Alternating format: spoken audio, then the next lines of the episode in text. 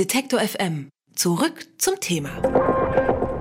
Seit Anfang der 80er Jahre versammeln sich Montag für Montag hunderte Menschen in der Leipziger Nikolaikirche zu den sogenannten Friedensgebeten. So auch am 4. September 1989. Doch der Tag sollte in die Geschichte eingehen. Denn heute vor 30 Jahren fand die erste Montagsdemonstration in Leipzig statt. Nach der üblichen Montagsandacht versammeln sich etwa 1200 Menschen im Hof der Nikolaikirche und protestieren gegen das politische System der der DDR. Auf Transparenten fordern sie ein offenes Land mit freien Menschen. Wenige Wochen später nehmen bereits Zehntausende Demonstranten an den Protesten teil. Es war der Auftakt zur sogenannten friedlichen Revolution, die dann einige Wochen später zum Mauerfall geführt hat. Über die Montagsdemonstration spreche ich jetzt mit Oliver Kloss. Er ist Politikwissenschaftler und war Teil der Bürgerrechtsbewegung in der DDR. 1986 gründete er mit anderen Oppositionellen die Arbeits Arbeitsgruppe Menschenrechte Leipzig, die zu den wichtigsten subversiven Gruppen im Herbst 1989 gehörte. Hallo Herr Kloss und herzlich willkommen hier bei Detektor FM. Seien Sie gegrüßt. Herr Kloss, Sie standen ja damals am 4. September 89 mittendrin. Was war das Besondere an diesem Tag? Die Friedensgebete, die fanden ja eigentlich schon seit Jahren wöchentlich statt. Ja, also in einem Punkt muss ich Sie leider korrigieren. Es war nicht die erste Demo, die es überhaupt gegeben hat, mhm. aber es war die erste größere, die es auch geschafft hat, bis zum Bahnhof vorzustoßen. Ja. Insofern war es die erste, ja, die eine gewisse Strecke zurückgelegt ja. hat. Das ist richtig. Die, die dann im Nachhinein schon, auch Relevanz Es gab schon hat. im Frühjahr so Stehdemos sozusagen von Leuten, die nach dem Friedensgebet aus der Nikolaikirche kamen und zumindest den Platz erobert hatten, mhm. sagen wir es mal so. Und wie kam es dann dazu, dass sich die Demonstrierenden in Gang gesetzt haben an diesem Tag? Also der Tag war erstmal dadurch ausgezeichnet, dass es die Messeeröffnung gab. Mhm. Also das Schöne gegenüber anderen Städten war in Leipzig, dass wir zweimal im Jahr Messe hatten, also Buchmesse und die sogenannte Mustermesse hieß es damals. Und an diesen Messeeröffnungstagen, also in der, den zwei Messewochen, waren natürlich internationale Journalisten akkreditiert. Also es war sozusagen Westpresse da. Mhm. Und jeder, der jetzt traditionell das Friedensgebet besuchte, wusste, okay, da kann man sich mehr getrauen an den Tagen, denn das ist dann auch im Westfernsehen. Mhm. Und insofern lohnte sich der Mut einfach nach diesem Friedensgebet, wissend, dass Messeeröffnung ist mhm. und dass auch Westjournalisten da sind. Und es waren einige Transparente vorbereitet worden. Also Katrin Hattenhauer und Gesine Oldmanns haben das berühmte Transparent für ein offenes Land mit freien Menschen ausgerollt. Mhm. Davon gibt es schöne Fotos, weil eben Westjournalisten da waren. Sonst war das nicht so einfach. Und was oft hervorgehoben wird, dass es an diesem Montag erstmalig den Ruf gegeben hat aus den Demonstrationen, nicht nur wir wollen weg oder wir wollen in die Bundesrepublik, seitens der Ausreiseantragsteller, sondern es gab auch den Ruf, wir bleiben hier. Der mhm. war ähnlich drohend gemeint.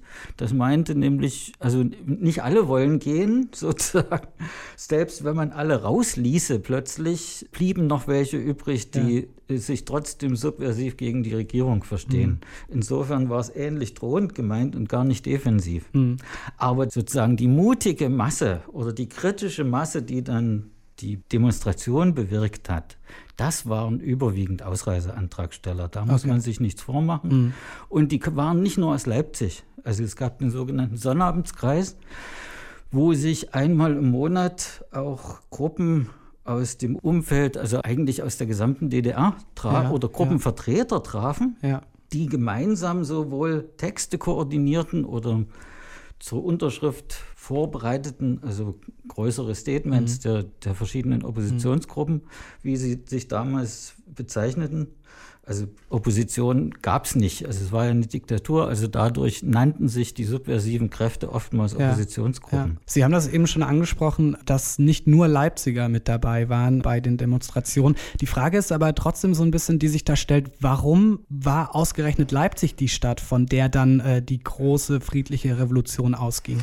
Also Leipzig war insofern durch drei Sachen ausgezeichnet. Also das erste hatte ich schon genannt, es gab zweimal im Jahr Messe und dadurch waren wenigstens auch mal in Leipzig westliche Journalisten anwesend, nicht nur in Berlin. Die meisten Journalisten der internationalen Presse waren ja in Berlin akkreditiert und durften sich nicht unbedingt frei bewegen in der DDR. Das war sozusagen mit Auflage versehen. Das war der eine Punkt. Dann gab es die größte nichtstaatliche Hochschule im Gebiet der DDR.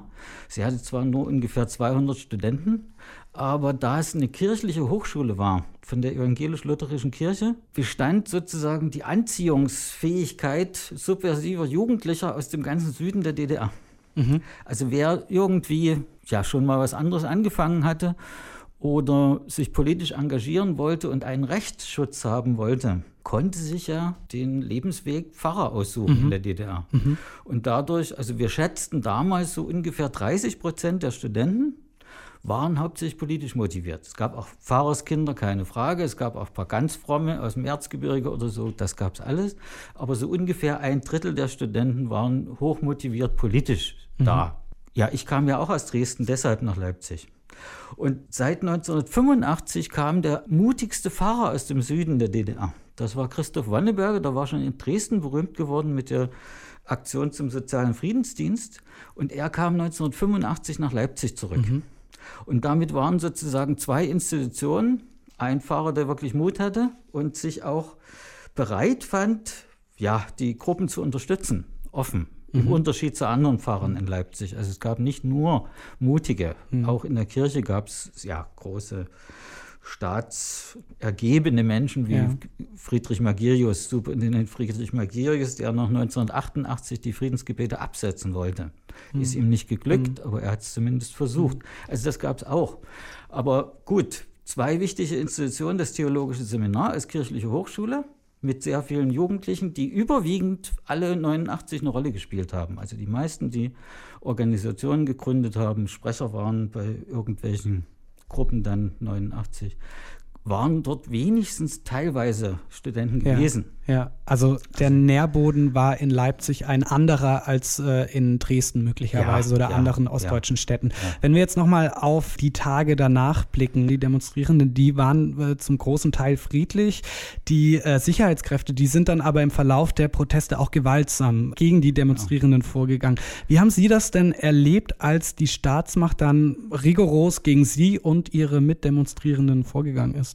Naja, am Anfang war es Verhalten. Also Stadtsicherheitsbeamte in Zivil haben die Transparente entrissen den Leuten, die Transparente hatten. Aber da eben Westpresse anwesend war und Journalisten mit Kamera und Fotoapparaten, hat man sich jetzt nicht grausam verhalten, also nicht drauf eingeprügelt und geschlagen. Also das war in verhaltener Weise.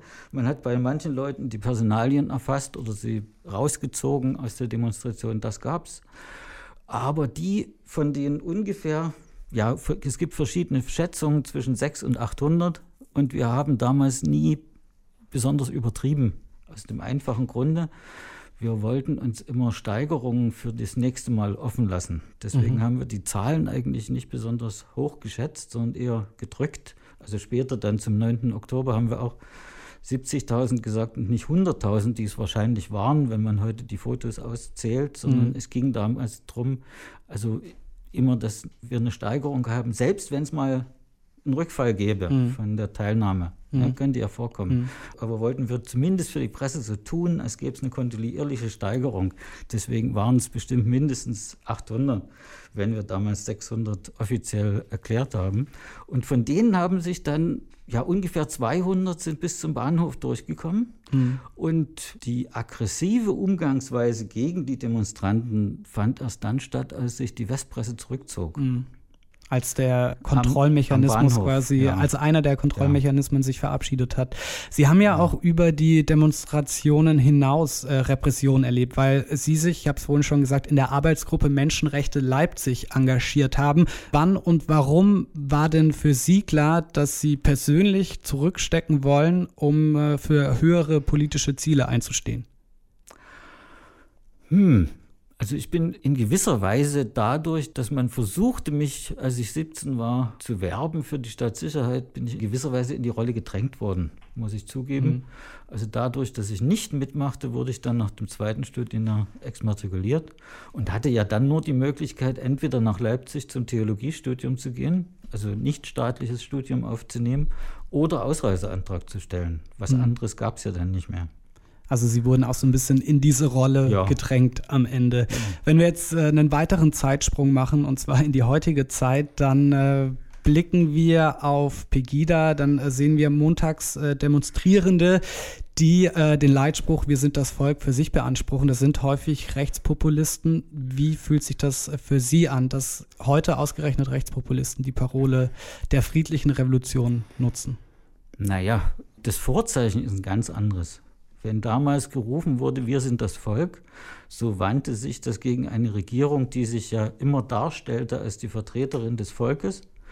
Und wir sind das Volk hatte keinen ausschließenden Charakter. Also es ging darum, also so wie in Frankreich der Nationenbegriff ja ein inklusiver ist, wo alle dazugehören, die Französisch können oder lernen wollen.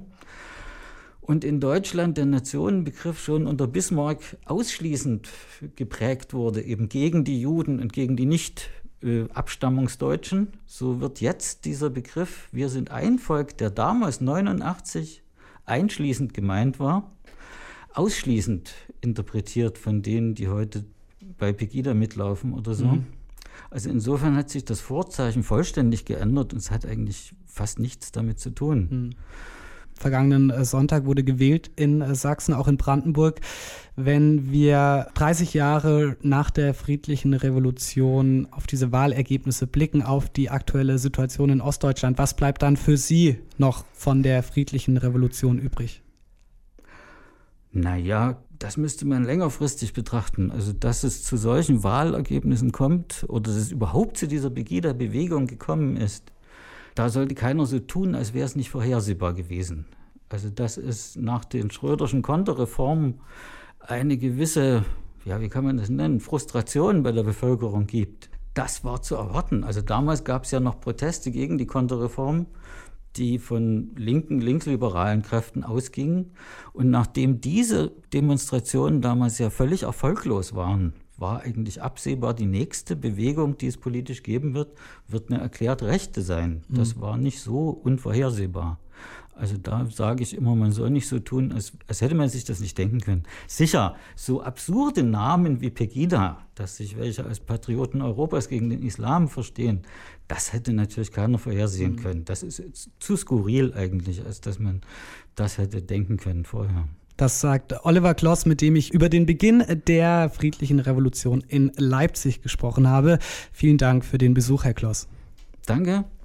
Unterstützen Detektor FM slash Danke.